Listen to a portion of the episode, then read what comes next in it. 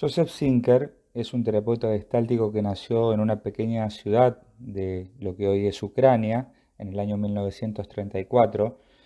luego de pasar una infancia y una adolescencia atribuladas eh, en el medio de una Europa conmocionada por la Segunda Guerra Mundial y sus consecuencias, viviendo con su familia en eh, campos de refugiados. Eh, en su adolescencia, a los 15 años, consiguió junto a su familia emigrar hacia Nueva York, Estados Unidos, donde se estableció. Eh, en ese contexto se desarrolló como psicoterapeuta, eh, se formó eh, dentro de lo que se conoce como la segunda generación de gestaltistas en la escuela de Gestalt de Cleveland, que había sido fundada por Fritz y Laura Perls. tuvo como maestros eh, principalmente a Laura Pers, a Isador Fromm y a Paul Goodman. Eh, también tuvo contacto, por supuesto, con Fritz Perls y es coetáneo eh, de otros terapeutas gestálticos famosos y brillantes como el matrimonio de Polster y otras personalidades más. Este autor en el año 1977 produjo esta obra que fue traducida al castellano como el proceso creativo en psicoterapia o en terapia gestáltica, de acuerdo a las, traducciones. Y vamos a trabajar hoy algunos aspectos de su aporte. Eh, ya hemos en otros materiales recurrido a Sinker, a su mirada y a su creatividad, valga, valga el título de su obra, para eh, iluminar algunos aspectos conceptuales de la perspectiva gestáltica. En el capítulo 8 de esa obra, Sinker presenta su concepto de polaridades, que es eh, un desarrollo que tiene reminiscencias en, varios pensadores que dieron forma también al cuerpo conceptual de la terapia gestáltica. Por ejemplo, es inevitable pensar en el aporte de Friedlander eh, y su indiferencia creativa para poder pensar este concepto de polaridades y también se puede pensar en los aportes de uno de los primeros eh, psicoanalistas disidentes, eh, que fue Carl Jung, eh, con ciertas ideas en relación a la, polaridad, el concepto de sombra que vamos a ver, que evidentemente fueron tomados en consideración en la construcción de este concepto.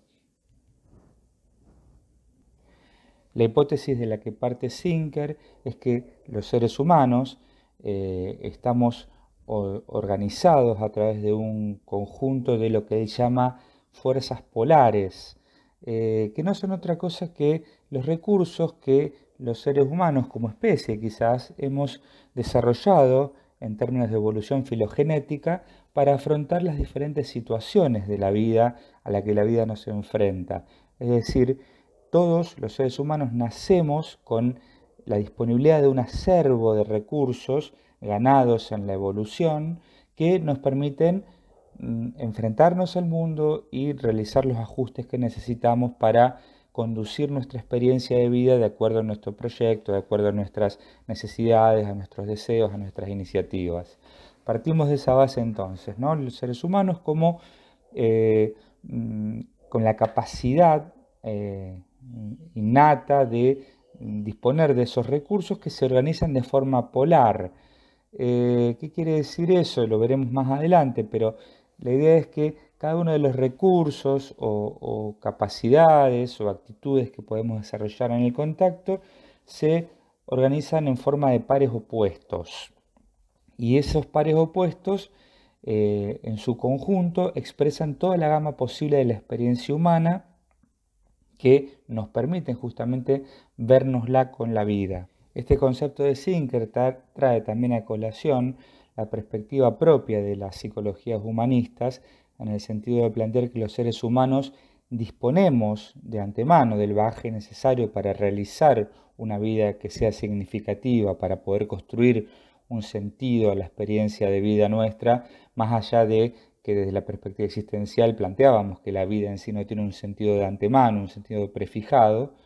los seres humanos venimos con la posibilidad de eh, disponer de recursos para construir ese sentido, para darle un matiz a, la, a, la, experiencia vital que nos sea trascendente, que nos sea significativo.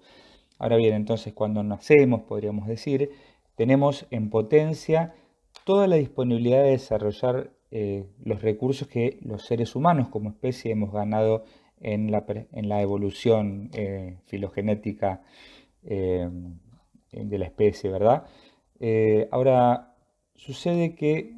esas capacidades que nos sirven para enfrentar las situaciones se ven rápidamente confrontadas con el contexto al que nosotros venimos cuando nacemos, las, las, lógicas de las familias que nos reciben, eh, de las instituciones, de los procesos de socialización tempranos y tardíos, van haciendo que algunos de esos recursos, algunas de esas capacidades sean rechazados eh, en esos contextos y por ende eh, nosotros en nuestro proceso de desarrollo vamos dejándolos de lado, vamos desconociendo que disponemos de ciertas capacidades porque en el contexto en donde nacemos y crecemos y nos desarrollamos, no son bien vistas, no son bien aceptadas y, como hemos visto en otros materiales, los seres humanos para esta escuela somos activos desde el nacimiento para organizar nuestro lugar en el mundo, entonces vamos activamente ajustando para poder ser aceptados, para poder ser eh, cuidados y vamos eh, alienándonos de ciertas partes entonces de las que potencialmente podremos contar. Por ejemplo, si nosotros nacemos y nacemos en una familia en la que eh, no está bien vista la excesiva expresividad emocional y donde las formas de comunicarse son más bien frías, más bien apuntadas a la racionalidad y demás, desde pequeños cualquier expresión emocional, cualquier despliegue que podamos hacer en esa dimensión va a ser mm, censurado directa o indirectamente, abierta o tácitamente, y los niños y las niñas que fuimos eh, vamos ajustándonos a ese contexto y vamos ensombreciendo ese aspecto de expresividad emocional, por ejemplo. Entonces de esa manera vamos dando forma a lo que se llama la sombra. La sombra en cada uno de nosotros son aquellos aspectos que son propios pero que son rechazados por nosotros mismos o no asimilados debido a que en las experiencias que hemos vivido en nuestro desarrollo no han sido estimulados, han sido este, censurados eh, y nosotros venimos al mundo con la impronta principal de ser queridos, ser cuidados, ser aceptados, nuestra vida, se juega en ello. Entonces hemos ensombrecido determinados aspectos para poder encajar en los contextos eh, a los que hemos venido en, la vida. Por el contrario, aquellos aspectos eh, de nuestra propia identidad que sí se han visto favorecidos eh, o estimulados o aceptados o festejados en cuanto a nuestras capacidades, forman parte de lo que Sinker llama el autoconcepto. El autoconcepto entonces son esos aspectos que tengo como propios, que considero como parte de mi bagaje, como parte de mis capacidades, de mi estilo, de mis características, que están dentro de lo que podríamos llamar el lado iluminado de mis recursos. Eh, entonces, en base a ese autoconcepto que vamos formando a lo largo de nuestro desarrollo ontogenético, de esta idea de acerca de quién soy yo y qué puedo hacer, que se asemeja o se tiene puntos de contacto conceptuales con lo que veíamos en un recurso pasado, que es la función personalidad del self. Em, desde ese lugar entonces eh, podemos ir definiendo y pensando que eh, un autoconcepto saludable es cuando una persona tiene un mayor nivel de conciencia, conciencia siempre en el sentido de awareness, ¿no? Eh, acerca de qué recursos y qué disponibilidad tiene para reaccionar ante determinadas situaciones que la vida lo enfrenta. Mientras ese autoconcepto es amplio, es decir, hay un mayor grado de conocimiento, acerca de quién soy, cómo puedo reaccionar, qué puedo sentir, eh, de qué manera puedo actuar, eh, mayor es el, el, nivel de salud que yo puedo desarrollar, porque tengo naturalmente mayor cantidad de recursos para confrontar las situaciones y producir los ajustes creativos que necesito para resolver mis necesidades, para ir en pos de mis deseos, de mi proyecto personal.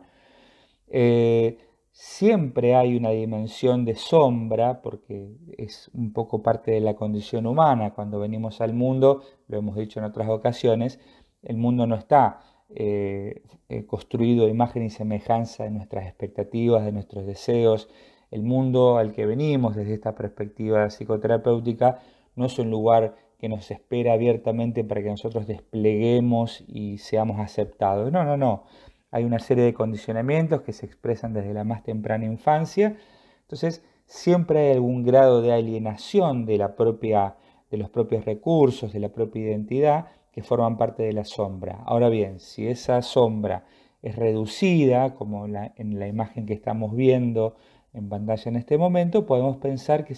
tenemos o disponemos de un autoconcepto saludable, es decir, me puedo considerar a mí mismo, a mí misma, como eh, capaz de reaccionar de diferentes maneras eh, de acuerdo a cuál sea la situación en la que yo me estoy encontrando.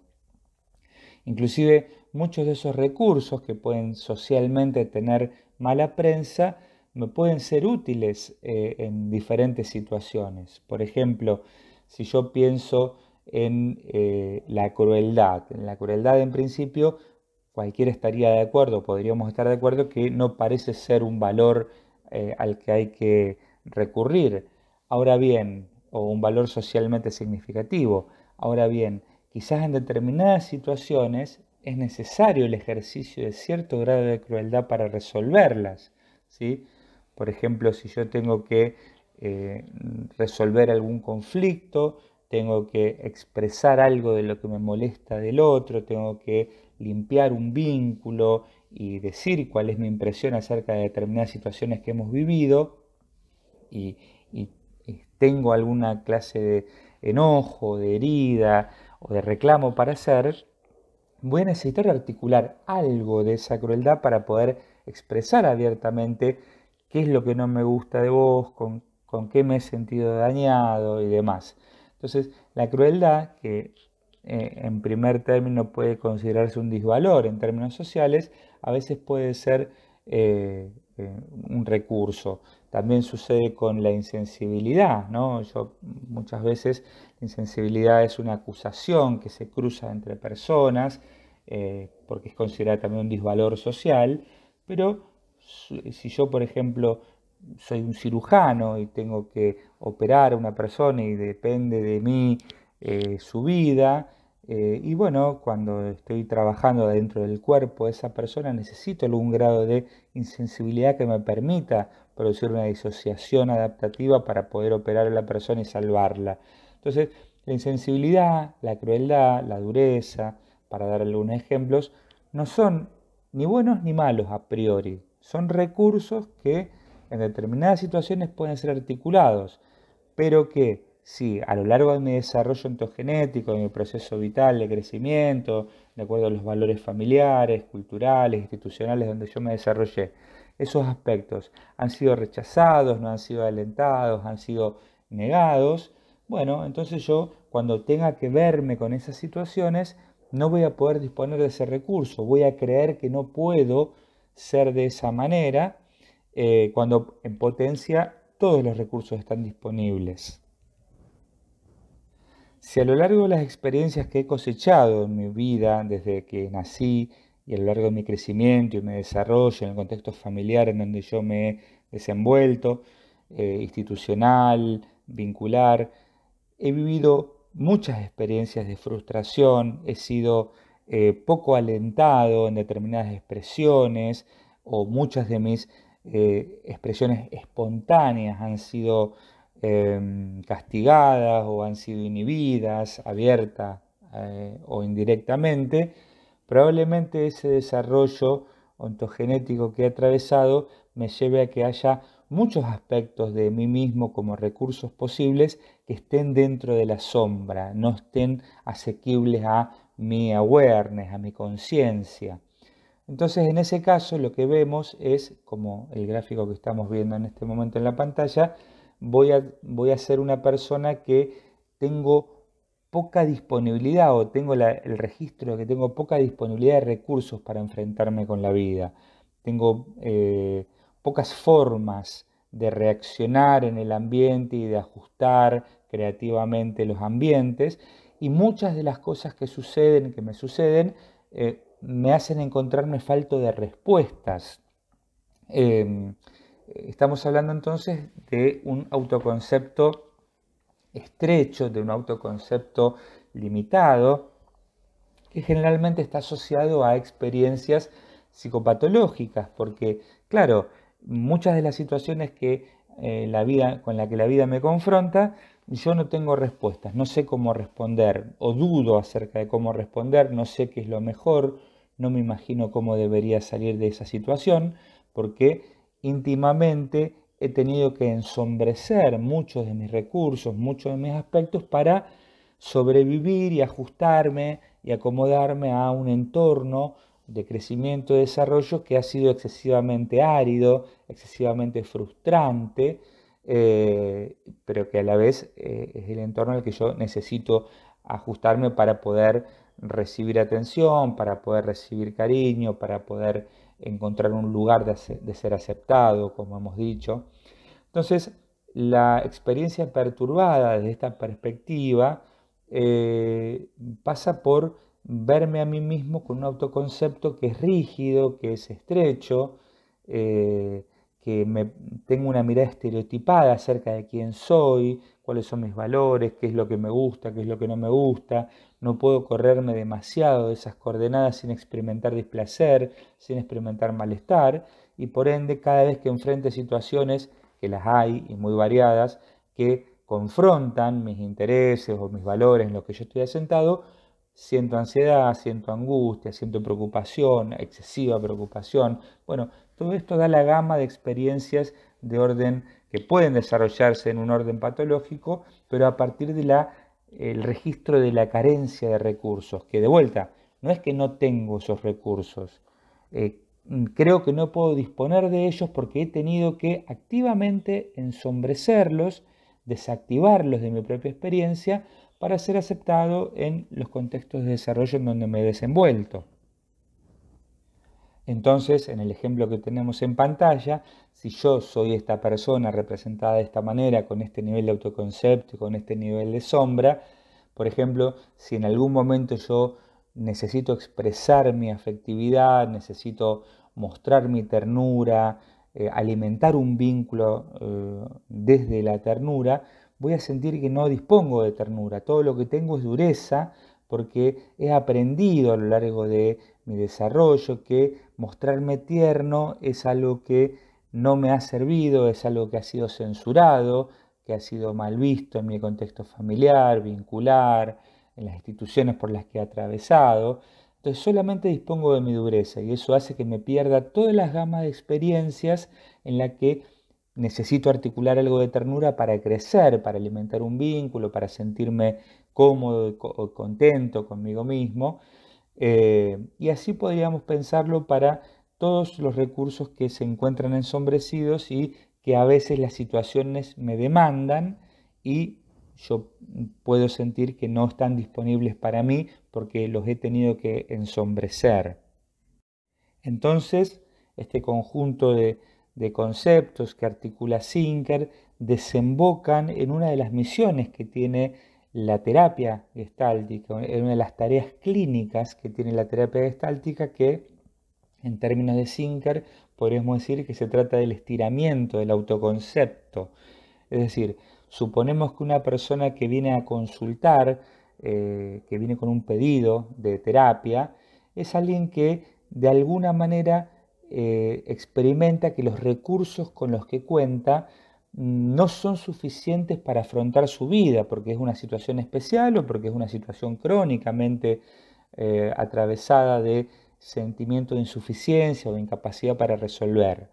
Una hipótesis fuerte que tiene esta escuela es que los seres humanos tenemos la disposición de los recursos, es decir, tenemos con qué confrontar nuestra vida y hacer de nuestra vida algo significativo. El problema es que a veces, de acuerdo a cuál ha sido nuestra historia vital, nuestra historia de desarrollo, no sabemos que disponemos de esos recursos, ¿eh? porque hemos, como decíamos en momentos anteriores, hemos tenido que alienarnos de ellos, desecharlos, porque no han sido aceptados en los contextos de desarrollo. Entonces, la tarea terapéutica será, y vamos adelantando algunas cuestiones que veremos más adelante, ya cuando nos metamos más decididamente en el trabajo clínico de esta escuela, una de las tareas de la terapia será entonces que el terapeuta, a través de el vínculo mismo que establece con el consultante, de una serie de experimentos y, de exploraciones que se desarrollan en ese marco vincular, permite o facilite que el consultante pueda desarrollar un estiramiento de su autoconcepto. En el sentido de que, y esta es una hipótesis también interesante de Sinker, de que en la medida que yo puedo explorar alguno de los aspectos en profundidad que, tengo ensombrecidos, mientras más exploro ese, aspecto, más conozco también del, aspecto opuesto. Sinker lo dice de una manera muy sencilla. Dice, yo no puedo ser genuinamente bueno si no sé cuán malo puedo ser, para tomar una, una, polaridad que podría ser estándar, ¿no? Entre lo bueno y lo malo que yo puedo ser, que puedo comportarme. No puedo ser genuinamente tierno en un vínculo con una persona si no tengo un grado de awareness, de conciencia de cuán duro puedo ser también. Es decir, lo genuino de la expresión, lo genuino de la experiencia, el descubrimiento de los propios recursos está en la medida en que puedo conocer el aspecto opuesto. Singer dice también en una parte de su texto que si viajo lo suficientemente al sur, termino en el norte, haciendo una equiparación con el planeta Tierra, ¿no? Mientras más viajo hacia el sur, en algún momento me voy a encontrar en el norte. Bien, un poco así se piensa la cuestión de las polaridades. Mientras más puedo explorar mi dureza, más genuino voy a ser cuando me exprese tiernamente. Entonces, a esto es lo que él llama el estiramiento del autoconcepto mientras más puedo explorar mi torpeza, cuán torpe puedo ser y más puedo aceptar mi torpeza y cuán torpe puedo ser, más puedo disfrutar de la gracia que a veces puedo desarrollar también en determinados contextos. ¿sí? Entonces, esta idea orienta la exploración fenomenológica en la que consiste la terapia. El terapeuta acompaña en esta exploración con el propósito de facilitar en el consultante el desarrollo de mayor capacidad de awareness respecto de sus propios recursos, trabajando con esta noción de polaridades múltiples que componen la personalidad, que son el acervo eh, de los recursos que disponemos para afrontar las situaciones.